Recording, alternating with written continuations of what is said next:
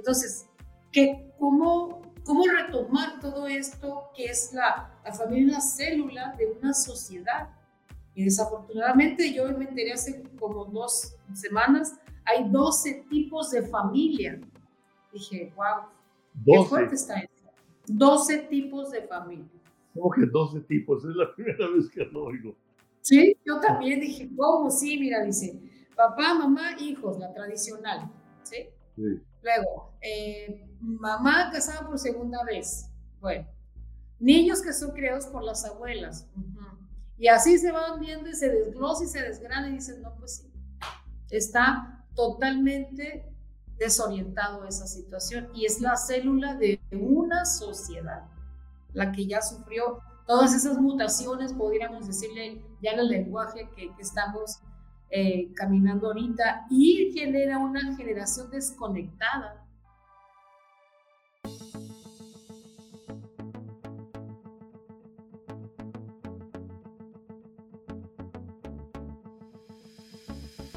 Hola, ¿qué tal? Qué gusto saludarles en esta oportunidad, una vez más, Dunamis, presentándole a usted interesantes temas, propuestas que requieren de análisis y principalmente de la participación de cada uno de los ciudadanos. Yo soy Ivette Morales y le invito para que se quede con nosotros. Tenemos un invitado muy especial que sabemos que dejará en usted semillas mucho, muy valiosas que en su tiempo y en su momento germinarán para producir una acción que nos lleve a tratar de ser mejor seres humanos. Y bueno, pues es importante decirle a usted que Dunamis es una convocatoria a la participación social, independientemente de cuál sea el, ángulo, el trabajo, la actividad que usted realiza. El, el, interés de presentarle a usted a nuestros invitados es precisamente con esa inquietud de convocarlo a construir juntos una sociedad mejor. Y en esta oportunidad, Dunamis presenta a usted el título 2021, una nueva visión, una realidad diferente. ¿Qué estamos viviendo como seres humanos? ¿Cómo lo estamos enfrentando? ¿Tenemos herramientas suficientes para hacerlo? ¿Qué es lo que nos hace falta? ¿Qué buscar? ¿Y dónde encontrar respuestas a múltiples preguntas en un mundo de confusiones, en un mundo donde aparecen opiniones valiosas todas, y en resumidas cuentas nos quedamos en la misma incógnita. Por lo tanto, es importante eh, convocar a los especialistas, a los conocedores, a los analistas, que nos den un punto de vista diferente a lo que normalmente escuchamos todos los días para actuar en consecuencia. En esta oportunidad, el objetivo que tenemos en Dunamis es presentarle a usted un análisis de los acontecimientos que a nivel mundial se han generado por la crisis del COVID-19 y comprender esta nueva realidad a la cual nos estamos ido adaptando poco a poco que enfrentamos y comprender o entender un poco el papel de México en este contexto mundial y sobre todo convocarnos a valorar la historia, la historia de nuestra nación. Eh, el productor que presentaremos a usted a continuación ha hecho interesantes entregas, productos muy valiosos que trascienden que no caducan, que invitan a la población a formar parte de una historia en la cual todos tenemos una participación muy valiosa, visualizar, actuar ante una etapa de transición en la que nos encontramos en este tiempo.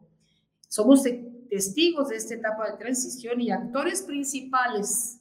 Así que los invitamos y le damos las gracias al arquitecto Palemón Camus Montilla por estar con nosotros es un, es un varón muy valiente y esforzado. Y fíjese usted que dentro del contexto histórico de nuestra entidad, entre muchas otras cosas, vamos a decirle a usted brevemente, Palemón, bienvenido. Muchas gracias por estar en Dunamis. Es un honor tenerte con nosotros.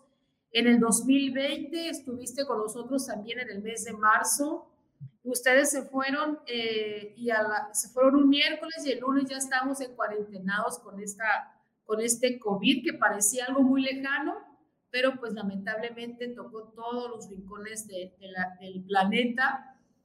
Y pues en ese tiempo nos hablabas de cosas muy valiosas que hay que retomarlas. ¿Por qué? Porque aún convocan, aún invitan a, a ser participantes y analizar y comprender lo que está a nuestro alrededor. Gracias, Palemón, por estar con Dunamis. Bienvenido. Muchas gracias, Ivette. Y realmente es un honor para mí que me invites. Que gracias. me consideres como alguien que puede aportar algo. Muchísimo. Para ser parte de, de transformar esta sociedad que inclusive leyendo ah, el nombre Dunamis, el por qué le pusiste Dunamis y el propósito, vi que se unió en una forma increíble al tema que le pusiste. Así es. Y, y, si me permites, ¿lo puedo leer? Por supuesto, por supuesto. Gracias. Es que a mí me encanta pensar, me encanta analizar y también provocar a, pensar. Claro. Y leyendo tu, tu parte, tu introducción de Dunamis, dice, palabra que significa fuerza, ¿verdad? Como una explosión. Así es. Ah, habilidad, poder. Y lo voy a sintetizar, una dinámica que genera cambios radicales, me gusta esto, en beneficio de la comunidad. Así es. Porque hay muchas personas que provocan cambios, pero no para un beneficio de la comunidad. Va, podemos hablar más de eso, pero y luego dice, el interés de ser parte dinámica, tienes mucho aquí, tienes una dinámica, fíjate, conocer. Así es. Conocer, cambiar y generar nuevas propuestas en su entorno. Así es. Me encanta esto. Ah, hay un arquitecto que dice que para las nuevas ideas no vienen de, de nuevos pensamientos, sino de nuevas preguntas. Así es. Es interesante para cambiar un entorno. Ahora, tú le pusiste al nombre del programa que tiene una nueva visión, una realidad diferente. Así es. Entonces, ah, una nueva visión, una realidad diferente. Una visión es ser parte dinámica. Así es.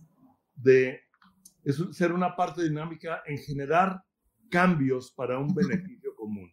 Así es. Para mí eso es una visión, ¿verdad? Yo quiero ser parte. Exacto. De generar un cambio para un bien común. Así es. Y una visión uh, en medio de una realidad cambiante. Ah, que ahora lo vemos, como tú lo dijiste, a un nivel mundial, pero también es individual. Así es. Aunque es mundial, en una forma individual, De, una acción mundial.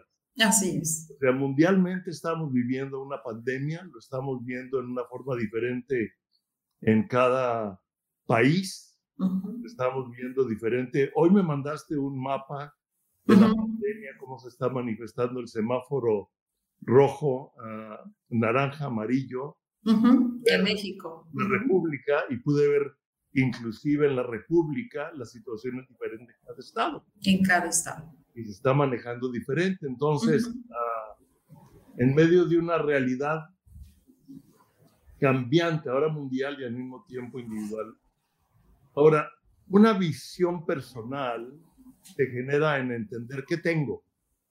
Así es. Para ser parte de ese cambio. Así. Y a partir de ahí. Ahora, ah, ¿qué tengo? ¿Qué me dio Dios? ¿Qué es lo que Dios me dio a mí para poder usarlo? Claro. Lo podemos ver muchos, muchísimos ejemplos en la palabra de Dios, en la Biblia. Sí. Moisés cuando se vio que el enemigo venía por detrás y un obstáculo enfrente. Así es. Porque cada, obstáculo, cada problema es una oportunidad. Y cuando él se vio en, el problema, Dios le dijo, ¿qué tienes en la mano? Una vara, úsala. Así es. Y hay muchos ejemplos, como la vida. Así es. Pues, un poco de aceite, pues ve Ajá. y toma vasijas y trae. Etcétera. Entonces, yo no puedo, y esto es muy importante, Ivette, yo no puedo crear una visión personal con la que otro tiene. ¿Sí me explico? O sea, Así es. Yo no puedo crear una visión personal con lo que tú tienes, o lo que otra persona, un conferencista, o un investigador, o un estudiante, o... Tengo que encontrar qué es lo que yo tengo. Así es. Para que venga cuál es la visión con lo que yo tengo y empezamos a usar. Así es. Sí. Y también, bien importante, en entender algo bien claro, que mucha gente muchas veces no quiere eh, entender. Hay dos realidades. Así es. Hay una realidad natural o física, que es la que recibimos por los sentidos, lo que vemos, lo que oímos, lo que tocamos, lo que estamos. Esa realidad es la que es cambiante. ¿Sí? Así es. Y esa realidad siempre es cambiante. Así es, dinámica. ¿Sí? Pero hay una que es, que no cambia, que es la espiritual. Así es. Y hay una realidad espiritual de las tinieblas. También. y hay una realidad espiritual de Dios que es la luz. Y cada uno tiene sus valores, cada uno tiene sus principios de pensamiento y su forma de manifestarse en la parte práctica, en lo técnico. Y, es, y es interesante porque hay un momento determinado que dice, tú decides por dónde vas a caminar. Ándale. Escoge. Entonces, escoge. Sí. Ok, vale, vamos a presentar este video que, estamos seguros que nos va a introducir correctamente a lo que vamos a platicar esta noche, ¿te parece? Perfecto. Vamos a, a ver este video. Mientras diseñaba el Museo de la Historia de la Tierra para Cristo para las Naciones, me di cuenta que necesitábamos hacer algo que llegara a la generación actual. Diseñar el museo era como hacer una película. Había una historia que contar, con diálogos que fueran la clave del mensaje, con efectos, con imágenes, con luces, colores, que expresaran lo que queríamos decir. Después de este tiempo, cosa que siempre me ha gustado, el arte, comencé un posgrado de artes visuales en la Universidad Bautista de Dallas y mientras hacía estos estudios ya estaba realmente haciendo mensajes bíblicos dirigidos a motivar, a enseñar a las generaciones, a levantarlos a sus propósitos. Y comencé en esta mezcla de mensaje y arte, lo que yo le llamé libro, y muchos me preguntaban, ¿qué es eso? No existe tal palabra, pero yo les contesté, ya existe. Ya la registré y es como la estamos ahora comenzando a usar es un libro con formato de revista que enseña, informa e ilustra. O sea, tú lo ves y es una revista, pero es realmente un libro, con muchas imágenes y con ideas breves, con mucha investigación y mucho fondo. El primero lo he titulado Héroes Anónimos. Y este surgió al leer un artículo del escritor Enrique Krause, en la que se pregunta por la generación del milenio, cuando él camina por las calles de México después del temblor, durante el tiempo de eh, las excavaciones y de los rescates, él vio a una gran cantidad de jóvenes que él llamó héroes anónimos. Y también al seguir las noticias, vi un video en el cual muchas personas del pueblo mexicano ayudaban al ejército a rescatar vidas de entre los escombros y comienzan a cantar el himno nacional. Eso me llegó hasta lo más profundo de mi ser. Y me dije, este es el tiempo de México. Este es el tiempo de una generación de héroes anónimos que traigan una reforma del reino. Y comencé a escribir, a investigar sobre los tiempos que estamos viviendo en el mundo, las señales, lo que Israel representa en este tiempo. Y cuando tú lo leas te vas a encontrar con muchas preguntas que te van a llevar a investigar la verdadera lucha que estamos enfrentando. En este libro vas a encontrar también cómo participar en la transformación de México o de tu país, si eres de otro país que no sea México, encontrar lo que significa ser un héroe anónimo, de los cuales tú puedes ser uno de ellos. Porque realmente todos somos parte de una historia, pero tu propia historia siempre tiene una siguiente página que Dios quiere escribir contigo. Qué interesante, ¿verdad? Eh, este planteamiento. Antes vamos a, decir quién es Palemón, Palemón Camus, arquitecto de profesión, graduado en la Universidad Autónoma de Nuevo León en el año 1970, diseñador e inquieto visionario que, que ha sido pionero en diferentes proyectos a lo largo de su carrera. Entre ellos, ha formado agrupaciones, ha fundado escuelas y centros de investigación. Su carrera de inició en México como profesor de la universidad en, Ciudad Juárez, Chihuahua donde fundó la Escuela de Diseño de Interiores. O sea, es una gran aportación esto. Posteriormente fue maestro en la Universidad de Morelos, esto en Cuernavaca. Hizo estudios de acústica y recibió el cargo de director de obras públicas en Cabo San Lucas, en donde además de participar en la planificación de la ciudad, ejecutó proyectos privados, comerciales y gubernamentales. Organizó la primera cumbre latinoamericana sobre energía solar en Baja California Sur Dos de sus proyectos arquitectónicos fueron presentados y publicados en el Libro de Bellas Artes y Arquitectos de México. En 1977 se le reconoció y otorgó un premio por parte del Instituto Mexicano de Oceanografía por la expedición marítima de México a España con una duración de cinco meses titulada El hombre y el mar. El equipo de supervivencia diseñado por Palemón Camus fue probado durante este esfuerzo las embarcaciones diseñadas al estilo siglo XIV y el equipo de supervivencia actualmente se exhiben en el Museo de la Magdalena en España. Esta expedición está registrada como el remolque más largo de la historia por medio de un barco de vela. Este trayecto y este, esta hazaña fue documentada por don Francisco Aquín aquí en nuestra, en nuestra entidad. De 1979 a 1984, fundador y director del Centro de Investigación para la Supervivencia del Hombre en el Mar, por medio del cual hicieron estudios de supervivencia para las plataformas marinas de petróleos mexicanos, esto en Pemex. En 1986, junto con su esposa Patricia, se graduó en Teología Práctica en el Instituto Cristo para las Naciones, esto en Dallas, Texas. En 1986 al 91, fue director y fundador de Amistad Cristiana aquí en la ciudad de La Paz, una asociación con fines de apoyo a la familia, drogadictos y personas privadas de la libertad.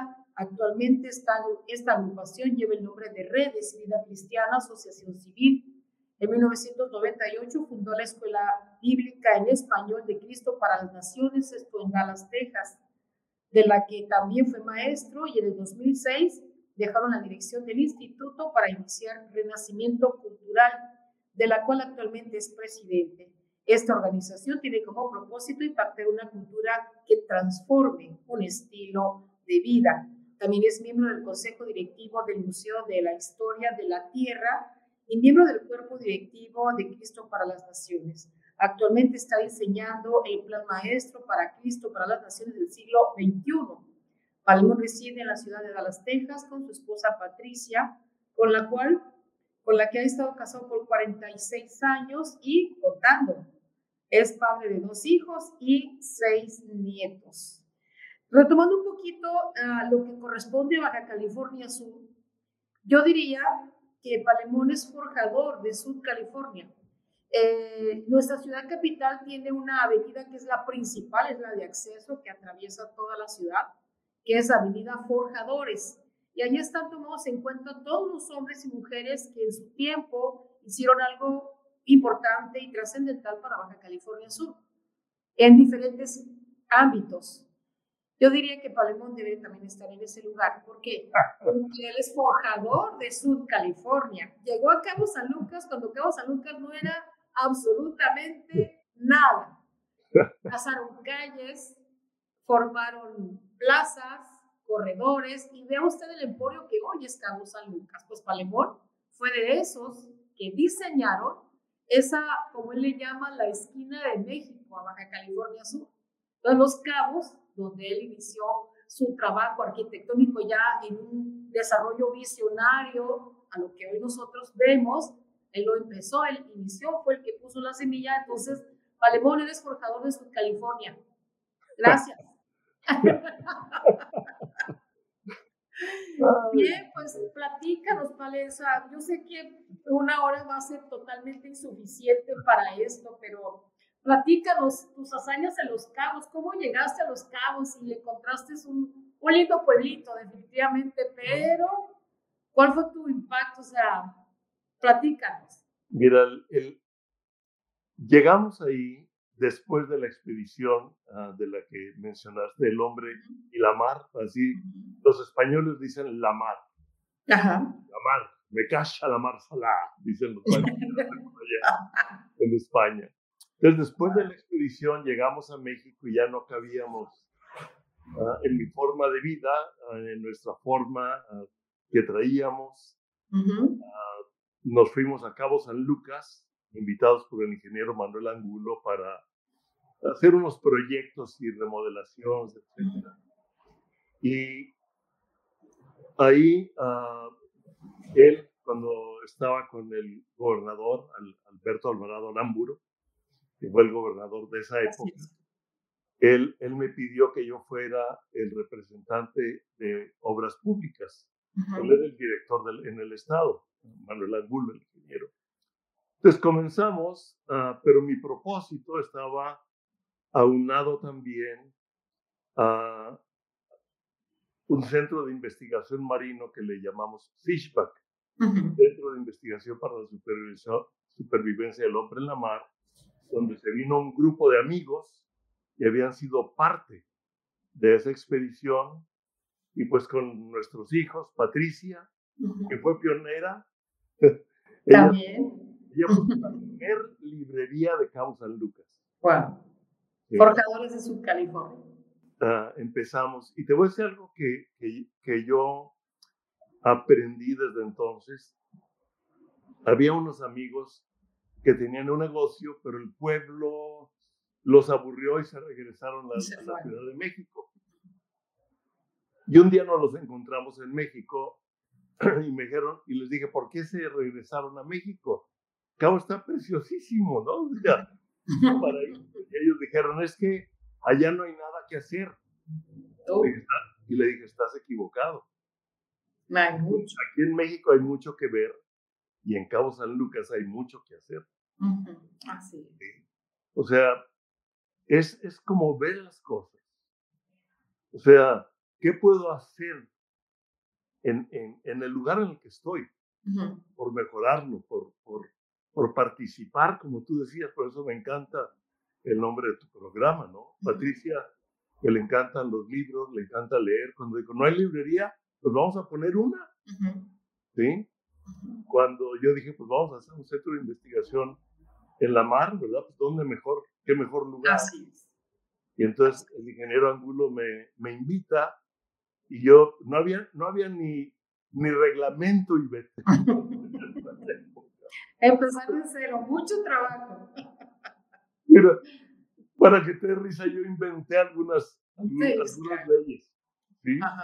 Porque como yo soy amante también de la ecología, por eso hicimos el, la primera cumbre latinoamericana de energía solar, ah, yo, yo, estoy de acuerdo con la necesidad de, un, de la ecología, ¿no? De, de, formar un ambiente ecológico equilibrado que nos ayude a la humanidad, ¿no? Por supuesto.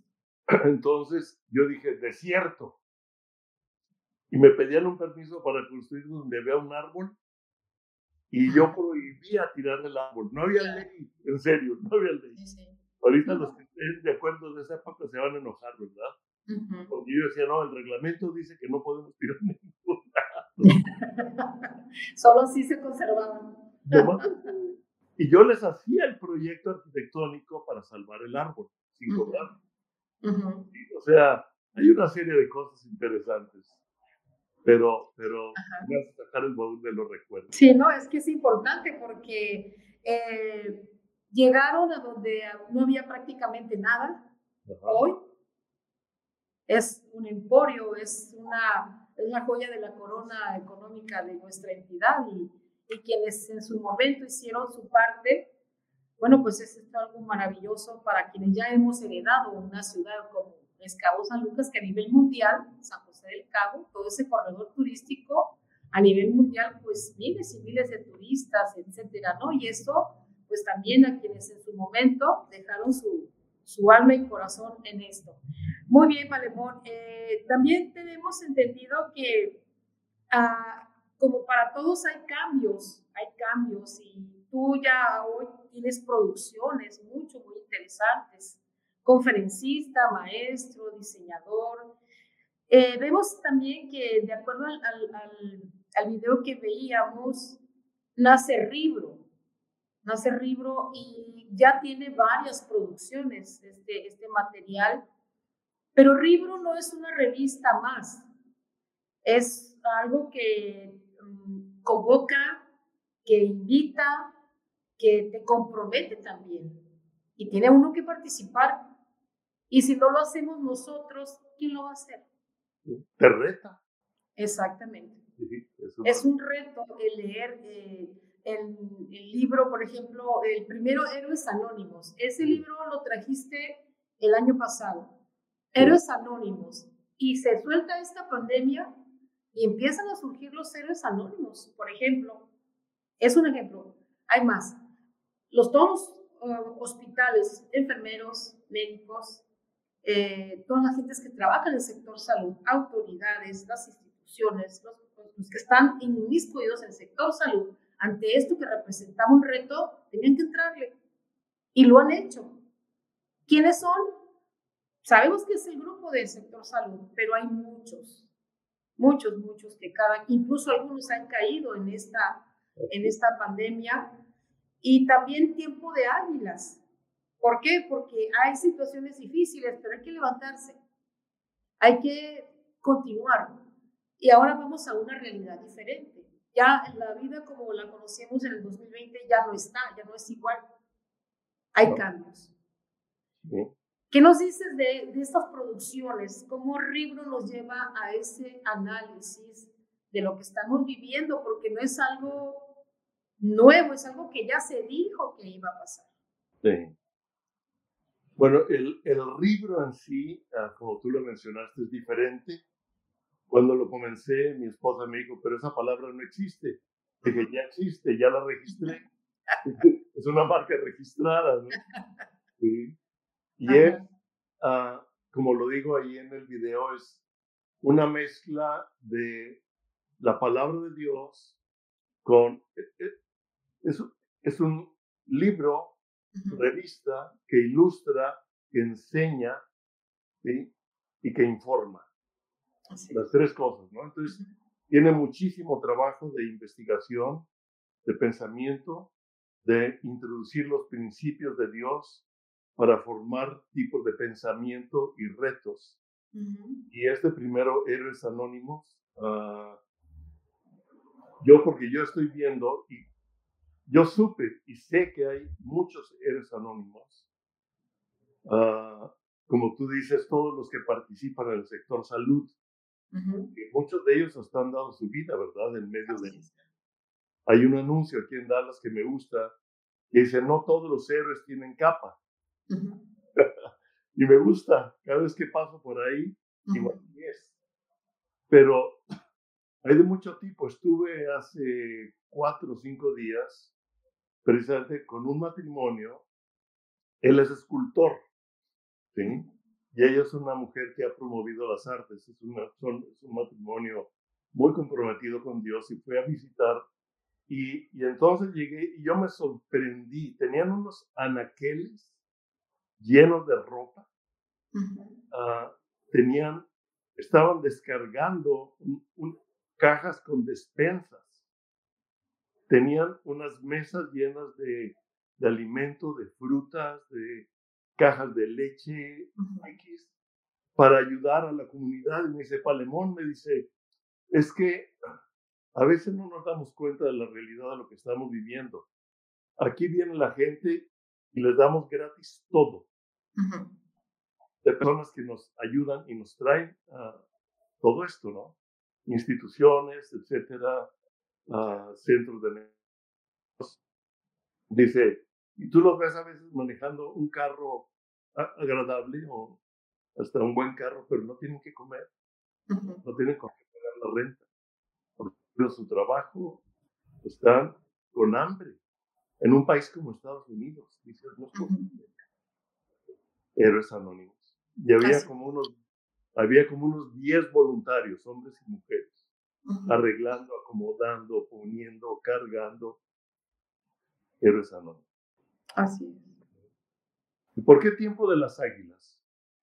Ah, al estudiar de las águilas, ah, las águilas levantan su vuelo más alto en tiempo de tormenta. Como ahorita. Como ahorita. Como los que estamos pasando. Cuando hay tormenta, extienden las alas y logran las alturas más grandes.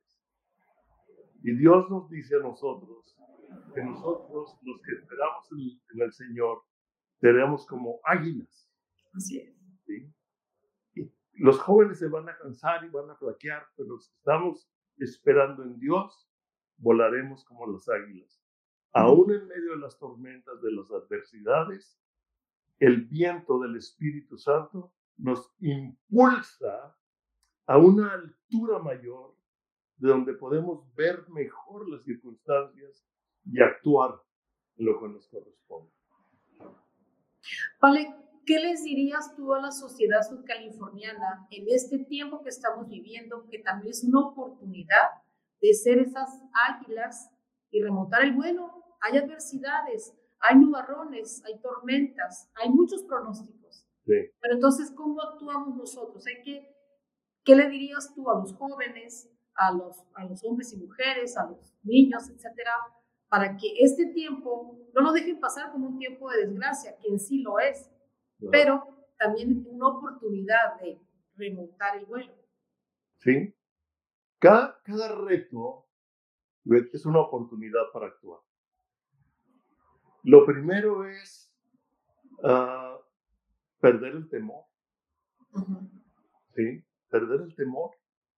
Ser, ser prudente pero perder el temor, porque el temor paraliza, el temor te arrincona, el temor te esconde, el temor te mete en ti mismo y no te deja actuar.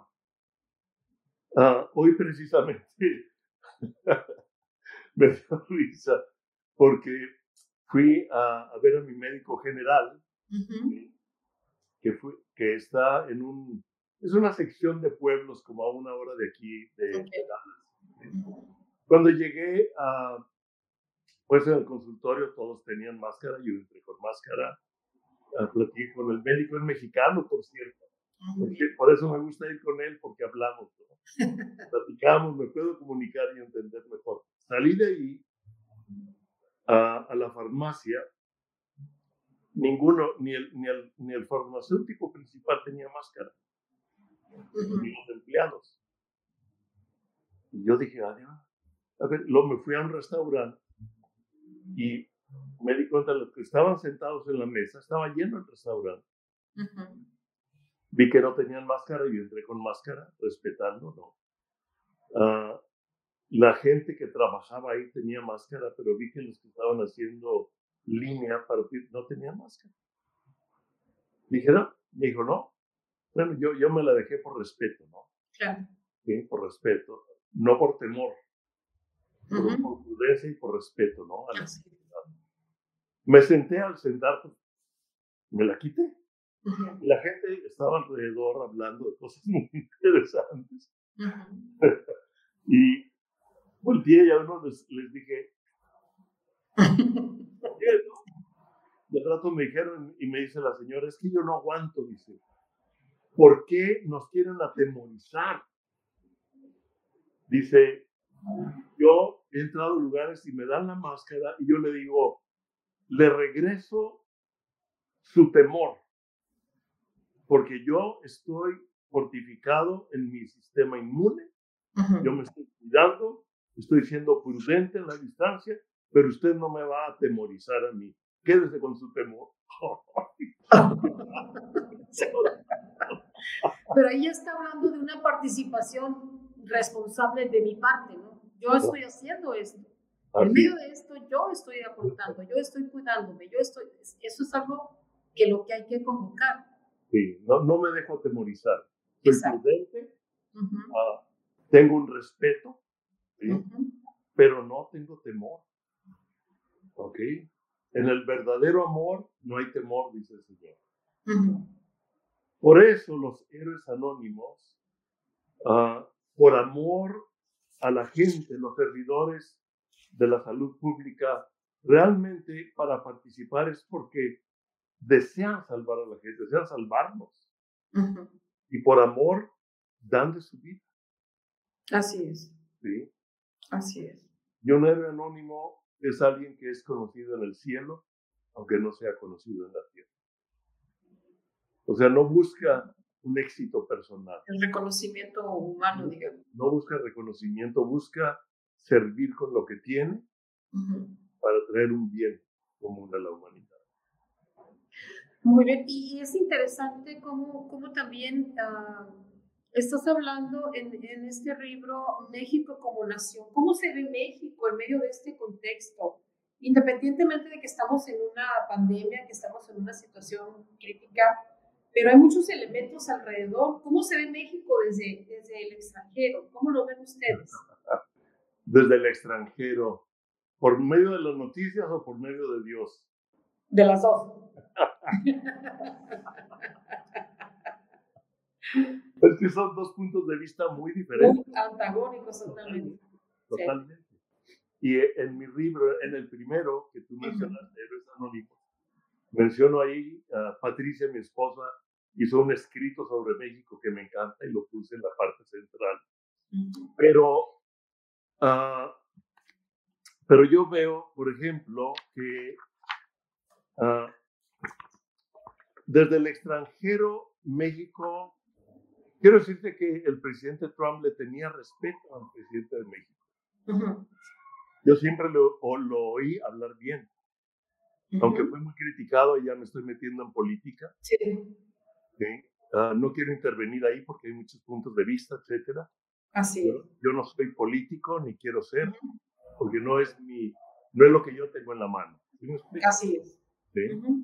Pero lo que yo así puedo ver, y lo, y lo tengo ahí, es que al analizar el escudo, al estudiar un poco de la historia de México, que tuve que sacar libros de primaria, ¿verdad?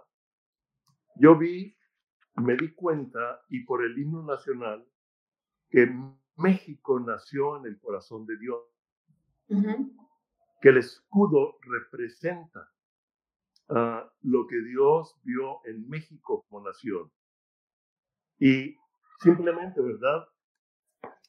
Ciña o patria tus sienes de oliva. Yo no lo había uh, entendido hasta que entendí a la luz de las escrituras lo que quiere decir guirnaldas de oliva. Y quiere decir, el rey Salomón lo escribe, y guirnalda en hebreo es una palabra liwa, ah, que se pone, es una guirnalda que se pone sobre la cabeza simbolizando, fíjate con ello, la instrucción del padre. Qué importante.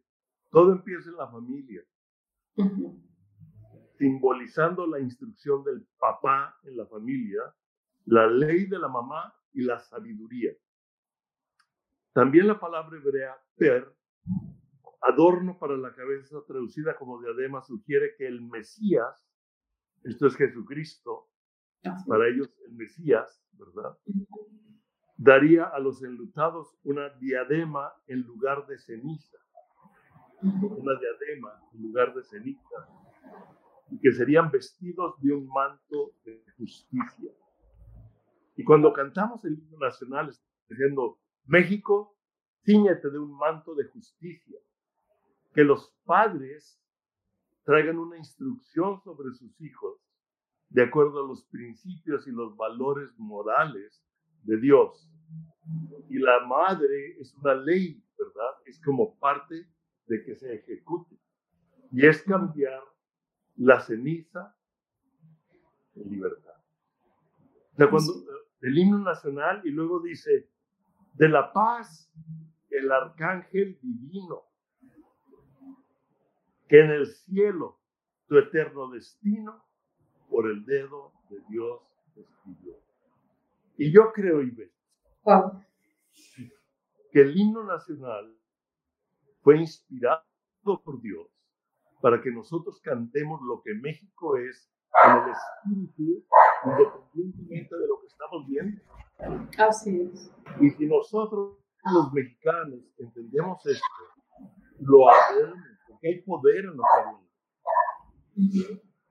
Entonces, vamos a ser parte de una transformación, porque parte de la transformación es hablar y vivir los principios de vida. No hablar muerte, hablar vida en medio de la muerte.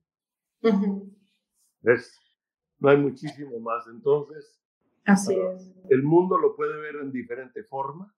Lo podemos ver con grandes problemas ah, de carteles, de drogas, de política, lo que quieras, pero yo quiero verlo de acuerdo a y declararlo como yo lo veo. Y estoy convencido, y yo le hablo a los jóvenes mexicanos, de que ustedes son una generación de cambio.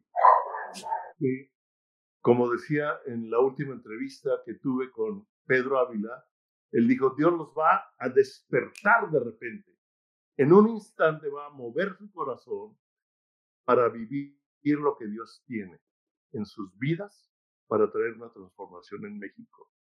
Es un venir y un mover del dunamis del espíritu a la juventud y una unidad de hijos y padres para restaurar la familia. Porque todo empieza en la familia. Toda la nación de por días. Así es.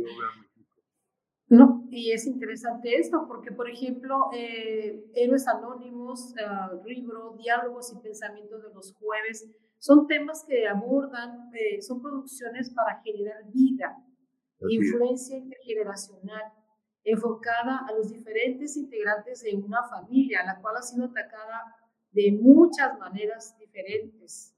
¿Cómo rescatar? ¿Cómo rescatar esos valores? ¿Cómo volver a retomar porque eh, hay ya leyes que afectan los nacimientos, hay leyes que autorizan matrimonios eh, del mismo sexo, etc. Y como igual hay gente que lo acepta y ha luchado por eso, también hay, hay sociedades, hay grupos, hay familias que no están de acuerdo con eso. Entonces, ¿cómo, cómo volver a retomar esos cimientos para poder eh, como lo mismo, o sea, aquí lo convoca eh, el libro, lo convoca el himno nacional, lo convoca de que México, independientemente de lo que pase, sale adelante, va a salir adelante. Entonces, ¿qué, cómo, ¿cómo retomar todo esto que es la, la familia, una célula de una sociedad?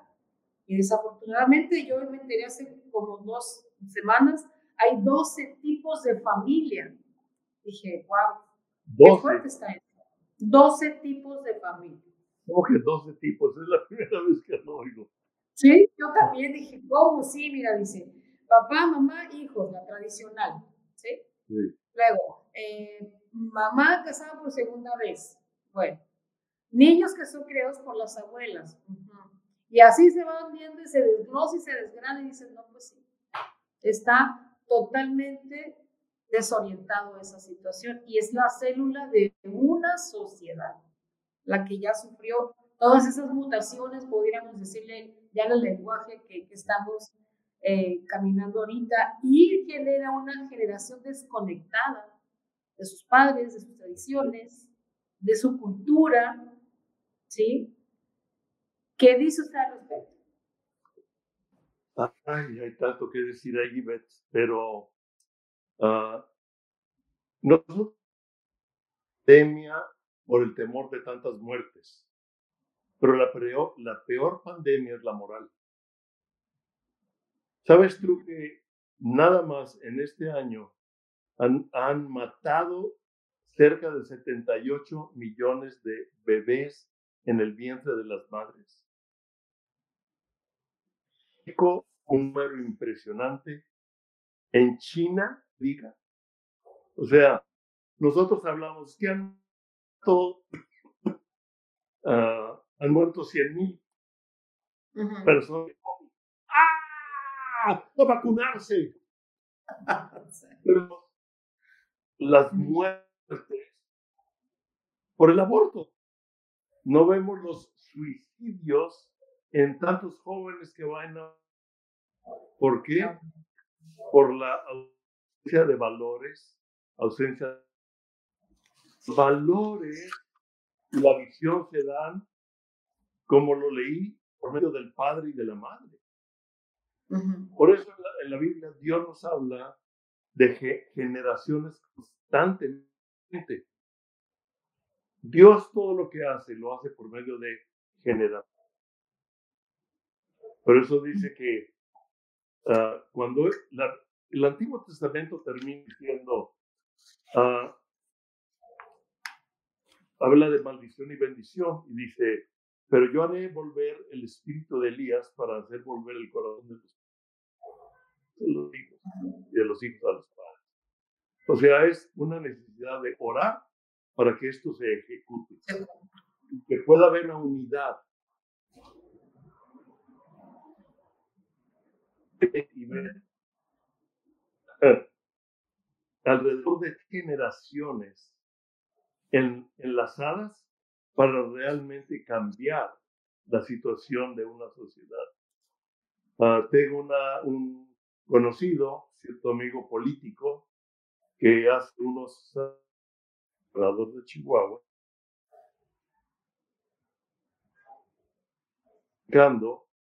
le dijo, producimos un cambio en esta generación. Y él le contestó, este político le contestó, mira, se necesitan por lo menos tres generaciones.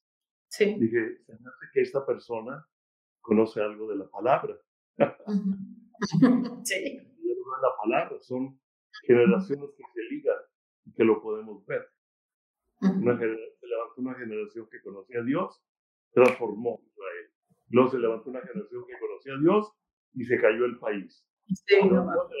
y lo podemos ver ah, como un ciclo, pero no es un ciclo formado por Dios, es un ciclo formado porque el hombre se aleja de los principios de Dios y no transmite a sus hijos los principios y los valores absolutos de Dios. Y esa generación camina sin esos principios. No funciona. Inclusive, inclusive ni los negocios. Yo tomé un estudio, tomé una clase de gobierno ya hace unos años. El gobierno civil, es, podemos llamar el político, ¿verdad? El gobierno civil, el gobierno de la iglesia y el gobierno de la familia. Muy interesante. Y analizamos los tipos de gobierno en una forma general, ¿verdad? Y la conclusión del estudio es, ningún sistema de gobierno funciona mientras el corazón del hombre no está gobernado por Dios. Eso, eso fue lo que más se me quedó además de haber aprendido ciertos funcionamientos, que nada va a funcionar mientras el corazón del hombre no está gobernado por Dios. Y la única forma que lo hablo, lo hablo en el segundo libro, es entregarle nuestro corazón a Dios, porque el corazón es la parte más sensible de la humanidad, del hombre. Y es donde Dios quiere trabajar. Y Dios quiere sanar heridas. Lo primero que hace es perdonar nuestro pecado, de lo que nos separa de Dios, porque el corazón es lo más frágil, es alguien que es ofendido, que es engañado, que es ah, ah, pues, violado desde niño, es alguien que va a transmitir el tipo de vida que recibió. Claro. Y eso nos separa de Dios, nos impide. Por eso Dios lo primero que hace, y lo hace por absoluta gracia, no por mis méritos, sino por lo que Él hizo en la cruz, ¿verdad? Y cuando yo le abro mi corazón para que Él sea el Señor de mi vida, Él comienza a transformar mi corazón. Y dice, las cosas viejas pasaron, y aquí todas son hechas nuevas. Y él comienza a trabajar en una transformación de mi vida, primero perdonándome y luego enseñándome a perdonar. Porque el, perdón es, es, un don de Dios. El, perdonar a otros es un regalo que Dios me da. Así es. A veces yo no lo voy a perdonar nunca por lo que me hizo. Pues estás haciendo daño a ti mismo, estás haciendo harakiri. Pero cuando perdonas, es el regalo de Dios para liberarte a ti y liberarte a la otra. Y entonces comienza a generarse una sanidad individual. Y, y, luego tiene que haber en la familia, tiene que haber respeto, tiene que haber honra, ¿sí? tiene que haber comunicación. Y las generaciones tienen que aprender a comunicarse. E ir engranando, ¿no? Engranando, tiene que... mira, son como eslabones. Uh Un eslabón se, se rompe, se, rompe el eslabón generacional. Así Cuando nosotros estábamos en México, y yo me di, fíjate, desde ahí, hace ya veintitantos años, Patricia y yo éramos los directores de la familia, que había como 10 directores, ¿verdad? De bebés, de niños, de adolescentes, de jóvenes, hasta, la edad de oro, ¿verdad? Nosotros todavía no entrábamos en ese tiempo, ahorita ¿verdad? Pero yo me di cuenta que la sociedad estaba perdiendo la honra y el respeto por los ancianos. Sí. Entonces yo hice cada año, hacía una organización, hacía un evento en que cada uno de los grupos que estaban bajo nuestro cargo, pero que tenían un director, honraran en cierta forma, con un canto, con algo, como ellos quisieran, para honrar a la edad de oro. Y la edad de oro honraba también a cada una de las generaciones después de ellos. Y esto ayudó mucho. ¿Sí? Entonces es algo que debemos hacer. No sé si recuerdas cuando estábamos en La Paz, nosotros provocábamos esos, esos familiares. Y es tan importante esto y necesario porque precisamente esta pandemia afloró muchas cosas, pero también eh, nos dimos cuenta que había una, una generación desconectada de la educación espiritual. Que, hubo un, que hay un abismo intergeneracional, sobre todo en el tema espiritual. Y eso también ha llevado a una realidad crítica, dura, ácida. Niños abandonados, abuelos maltratados, madres que trabajan y tienen que dejar a sus hijos, etcétera, etcétera. Una problemática que afloró como consecuencia de, de lo que estamos estamos viviendo. Entonces, retomar esto, necesitamos actuar. Así es. Y generar acciones, ya sea en lo corto, en familia, cuando se pueda ya en el exterior, y lo volver a tomar esos lazos eh, familiares, porque en verdad esto, si no se hace algo, viene más a, a, a esa debacle, ¿no? Y, por ejemplo, una indiferencia de autorización de la eutanasia que se está viviendo y analizando en España, que ya hay en otras naciones, que tarda en llegar a México, que tarda en llegar a nuestra ciudad, a nuestra entidad. Entonces, no queremos eso. No.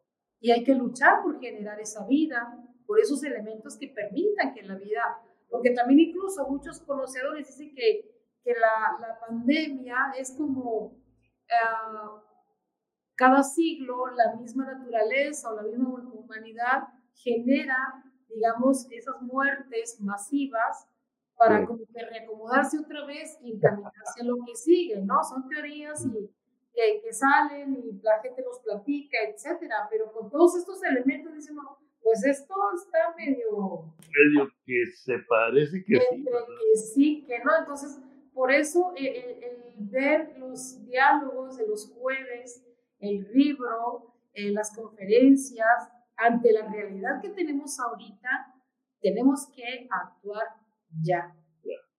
Y tenemos que actuar en el ámbito que cada quien tiene. Los maestros son sumamente importantes. Sí, influyen demasiado en los maestros. En vez de instruir, están adoctrinando. Y la doctrina debe de venir del hogar. En el hogar es donde se enseñan los principios de vida y, y las escuelas enseñan los principios prácticos para usar los bienes para un bien común. Exacto. Entonces... no perderse de ese bien común, que es algo muy importante también. Es clave. Yo te voy a decir algo uh, en cuanto a la eutanasia. Hay un libro de Francis Schaeffer uh, increíble. Yo se los exigía a mis alumnos aquí en Cristo para Naciones porque es, fue un filósofo que te hacía pensar.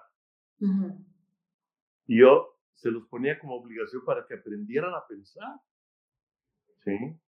Porque muchos como que nomás reciben la información, se la creen y la viven.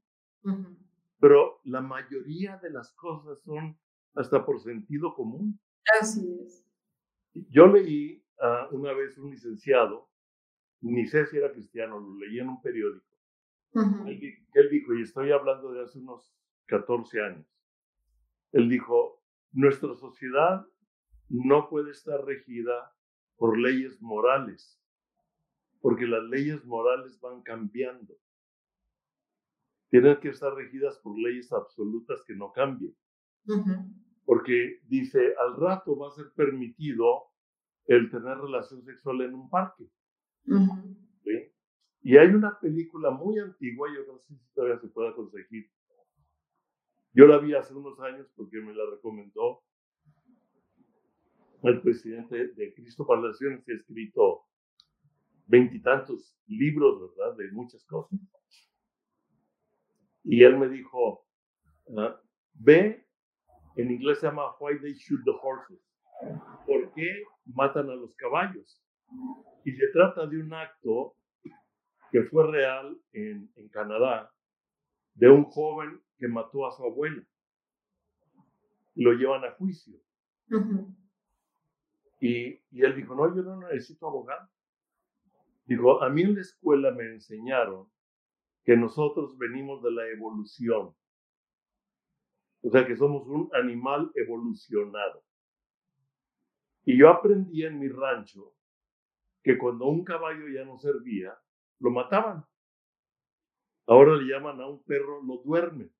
Entonces, si yo vengo de un animal y mi abuela es también, viene de una evolución, y ella ya, ya no funcionaba, pues la maté como un caballo. Qué fuerte. Qué fuerte. Por eso fue realidad en Canadá y se hizo una película por ese hecho. Ok. Los valores se están desintegrando tanto que están matando a un bebé aún nacido. Ya nació, no respira, ¿verdad? Porque antes decían, no, pero que tres meses, que ya cuando palpita, que no. Ya están matando, pasando esa ley. Y están pasando la ley de, poder matar a un anciano. ¿Por qué? Pues ya los mataron en Nueva York, ¿verdad? Metiendo otra vez en política, ¿verdad? Y ahorita hay todo un problema político por eso, ¿verdad? Como yo ah, digo, nosotros somos la edad de los desechables. No, no, al contrario. no, necesitamos. Exacto, exacto. Es necesario, si no, uh, ¿qué vamos a aprender de los que ya vivieron si no están? Claro. O sea, y ese conocimiento que te da la vida, no lo encuentras en los libros, ¿no? No lo, no lo encuentras. Allá, sí.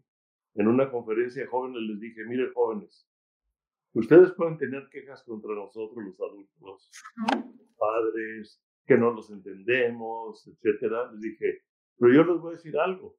Nosotros ya fuimos jóvenes, pero ustedes no han sido padres ni han sido abuelos. Ustedes no pueden entender lo que nosotros somos, pero nosotros sí podemos entender mucho de lo que ustedes son. Porque ya pasamos por ahí. Ya vivimos. Y aunque la moda cambia y el estilo cambia, ah, hay algo que aportar. Y además, vale, el ser humano es el mismo. Desde los presocráticos, la era moderna, la era de bronce, son los mismos. El ser humano es el ser humano. Cambian las, lo alrededor, digamos, ¿no? Pero la persona sigue siendo el mismo ser humano desde siempre. Así es. Y, es cambiar o la tarea hacer. La historia nos enseña, Palemón Camus, hemos aprendido como humanidad. Como humanidad, parece que no. Ah, porque se vuelve a repetir las cosas. Pero el cambio que se dio en Jesucristo sí ha transformado un cambio. Y lo podemos ver nosotros como Jesucristo, por medio de 12 discípulos, luego 120, ha impactado al mundo después de dos mil años. O sea, se ha habido un cambio en la humanidad cuando ha, habido, cuando ha habido una realidad de la vida de Jesucristo. ¿Sí? Y lo podemos ver. Después vino la reforma, cuando la iglesia se empezó a politizar ¿verdad? Y Lutero dijo, leyendo la, la, escritura, dijo, no, esto no es lo que Jesucristo dijo. ¿Por qué dicen o hacen tales cosas y si Jesucristo enseñó otras cosas? Y entonces fue cuando clavó, ¿verdad?, en la puerta de la iglesia los principios, y entonces la iglesia llamó protestantes porque protestó contra lo que no era la enseñanza de Jesucristo lo, genuino, ¿no? Lo La enseñanza básica. Entonces, uh, vemos que la reforma vino de, Alemania, luego pasó a Inglaterra, de Inglaterra llegó a Estados Unidos, y cada nación ha tenido su parte, como digo en el libro, cada nación ha tenido y tiene su parte en los planes de Dios. Por eso yo creo que es un tiempo en donde México trae un cambio. Y tenemos mucho que agradecer a los hombres y mujeres de diferentes países que han dado su vida por, por nosotros, por, por el Evangelio. ¿Sabías tú que en México hay mártires por Cristo? Hay gentes que, que están matando por confesar a Cristo. en, en, el Medio Oriente no se diga. Sí. Pero la iglesia cristiana de más crecimiento se está dando en Irán. Irán es la antigua Persia, que es el enemigo ah, desde el principio acérrimo de Israel, ¿verdad? Nosotros sabemos que Jesús fue judío. Y que ahí fue donde comenzó. ¿Por qué, Israel? No fue por Israel, fue por Abraham, un hombre, un hombre que le creyó a Dios su fe le fue contada por justicia. Vino Isaac, vino Jacob. Jacob fue transformado de alguien que quería manejar a, su modo, como dijo mi nieto, si quieres hacer tu obra de arte por ti mismo, te va a salir mal. hacer por sí mismo. Así es. Hasta que tuvo un encuentro personal con Dios. Ah, la Biblia nos dice que fue herido de, un muslo, ¿verdad? De un muslo. Exactamente. Uh, pero entonces Dios le cambió el nombre de Jacob a Israel. Y de ahí viene el pueblo de Israel. Y a veces nosotros decimos, ¿por qué? y todo hombre y mujer que le cree a Dios, Dios lo toma, lo toma por justicia, y entonces vemos que lo que era cenizas se vuelve justicia. Ya, ya estarían haciendo una nueva visión en medio de estos tiempos. Así es. Una nueva oportunidad. Una nueva oportunidad. Un nuevo comienzo. Y el nuevo comienzo es lo que la Biblia llama un, nuevo nacimiento. No puede haber un nuevo comienzo real si no hay un nacimiento real con el Espíritu de Cristo para que nos ayude a transformar porque se vuelve a repetir la historia. ¿Sí? Y un país florece y luego vuelve a caer. por eso los ciclos de los que dan clases en las universidades, ¿verdad? Son ciclos que se repiten en la humanidad, porque una humanidad se levanta, pero su moralidad no es transformada y entonces comienza a usarlo equivocadamente. Como ha pasado con los grandes imperios, ¿verdad? Grecia, Roma, etc. Bien, Palamón, pues ya el tiempo se nos está cumpliendo. Eh, ¿con ¿Qué planes o proyectos tienes en, corto tiempo, digamos, corto mediano plazo, eh, principalmente con producciones encaminadas a fortalecer precisamente que el ser humano pues quiera ser mejor, viva mejor, tenga una visión diferente de la vida, aunque la, la vida misma uh, a veces tiene nubarrones, tiene claroscuros, pero hay oportunidad de, de, No siempre va a estar esto, ¿verdad? No, no, no va a estar siempre. Es un tiempo. Es un tiempo. Es un tiempo. Y va a ser diferente. Por eso, el nuevo normal, no hay nuevo normal. Porque siempre hay algo. Siempre, hay, algo. Entonces, uh, por el momento, digo, con los libros ya tengo el tercero casi al 90%. Y fíjate, viendo The Crown, la, la serie de, de, la monarquía inglesa, yo ya traía unos estudios y cuando vi la coronación de la, de la reina en esa, en esa serie televisiva, dije, este es el siguiente proyecto. Ahorita estoy Ahorita estoy por terminar el tercer libro, que es una colección que se llama La obediencia que castiga la desobediencia. Y analizo qué es obediencia, qué es desobediencia y quién lleva el castigo. Está interesante, está fuerte. ¿eh? Muy fuerte, es determinante. Yo creí que iba como al 95% y me tuve que regresar. Pero Ahorita ya, ya, ya, ya se reorganizó, ya tomé, ya profundicé, porque es algo muy profundo, pero lo quiero explicar en una forma práctica. Práctica. Como, como dijo alguien, el Evangelio de Jesucristo es tan sencillo que los niños lo, lo, lo creen, pero los adultos lo rechazan. Y los niños lo creen y lo viven. Y lo viven. Con esa frescura de la inocencia. ¿no? Entonces, yo quiero hacer un material tan sencillo que digas, pues sí. Y de tal modo que la obediencia, que parece una carga, te vuelva un placer. Claro, un deleite. y que sea más sencillo cumplirlo. Ándale, tienes que obedecer. Va a ser una carga, ¿no? Pero cuando entiendes, ah, dices, ayúdame. Es un alivio. Es un alivio. Ya no te digo más, pero bueno. Y el siguiente creo que va a ser La corona y los tronos. Ese va a estar muy interesante también. La guerra de culturas está muy interesante también. esos temas que, que han ustedes abordado en, diálogos de los jueves eh, te dejan mucho para el análisis, la verdad, definitivamente. Eh, bien, pues ya estamos a punto de, de concluir el espacio. ¿Cuál sería tu convocatoria, Palemón Camus, a, pues a quienes nos están acompañando? Eh, hay oportunidad, no hay que perder el tiempo. ¿Cuál sería tu convocatoria? O sea, toda la sociedad tiene algo que hacer, ya sea cuidarse, ya sea proteger a otros, participar activamente en las actividades de sus comunidades, etc.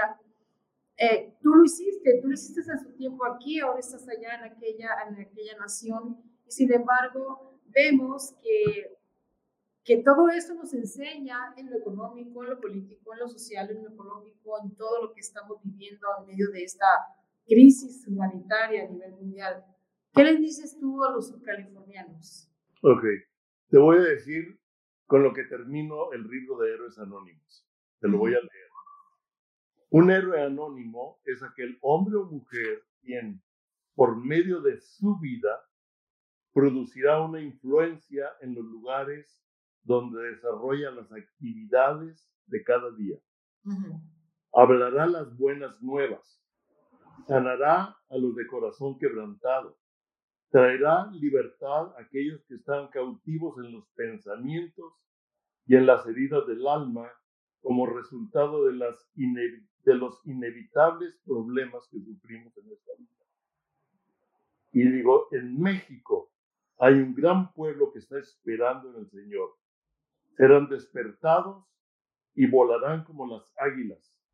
tendrán una nueva visión, entenderán los tiempos y el Espíritu les dará creatividad, sabiduría e inteligencia espiritual para aplicar en forma práctica la solución a las necesidades de la nación. Y México vivirá una reforma que viene de Dios. Wow. La tomamos, la que nos quedamos con eso y lo queremos que se realice y queremos ser parte activa también de eso, no solamente espectadores. En el lugar en donde están, para sanar a los quebrantados de corazón, para hablar buenas nuevas, para levantar el ánimo, para traer vida. Y si cada una de las personas abre su corazón a Cristo, el Espíritu le va a dar la creatividad práctica para traer esa transformación. Y además es una necesidad y es urgente. Es una necesidad. Y eso. Muy bien, muy bien, Valegón. Pues muchísimas gracias. Gracias por haber estado con nosotros en Dunamis, en esta nueva misión que parte de una nueva forma de vida, pero que no la vamos a poder solos. Tiene que ser a través de una realidad con un Dios real, vivo.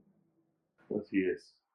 Muchas gracias, Ivette, y la forma en que tú iniciaste, las palabras que nos diste al iniciar el programa, nos invita a eso. Te felicito. Gracias. Te felicito por tu labor, porque yo sé que tú eres una misa. Amén. Siempre me ha gustado hacer eso. De hecho, cuando estuve en Egipto, que vi, dije, de aquí salieron. Sí. Tenían que tener una fuerza extraordinaria más allá porque pues era imposible salir en medio de, de esa vida que llevaban. De esclavos. De esclavos, con una mentalidad de esclavos. Creo que tú por ahí me, creo que por ahí me comentaste que qué diferencia entre la pandemia y las plagas de Egipto. Ah, sí, sí, sí. Eh, ajá, y qué similitud, porque decía, pues más o menos es lo mismo que estamos ahorita. No, es lo opuesto. Ok, ¿por qué? Las plagas las envió Dios para liberar a su pueblo. La pandemia la creó el hombre para esclavizar al pueblo. A la inversa. Al revés. Es lo opuesto. Entonces urge el dunamis. Urge el dunamis. Urge el dunamis. Urge el cambio para que el pueblo de Dios se libere. Y en México hay mucho pueblo de Dios. Así es. Pues está hecha la convocatoria. Ahora es un reto aceptarlo y caminar. Y hacer cada quien su parte con sus herramientas, con sus eh, talentos, con sus habilidades, con sus virtudes y poner todo, el, como dicen, el corazón en lo que hacemos. Si eres maestro, si eres médico, si eres padre de familia, cualquiera que sea la actividad. Somos humanos y necesitamos ese dunamis para el día a día, porque estamos viviendo día con día y es una oportunidad cada amanecer. Cada día trae su propio pan. Así es. Muy bien, Malemuca Montilla, director ejecutivo de Ribro, siguiente página, Pensamientos y Diálogo de los Jueves y un gran amigo. Muchas gracias. Un fuerte abrazo para ti y tu esposa. Los amamos y lo saben. Próximamente te volveremos a invitar para que estés con nosotros. Muchas gracias. Es un honor haber estado aquí contigo. Gracias. Muy amable. Gracias. passou por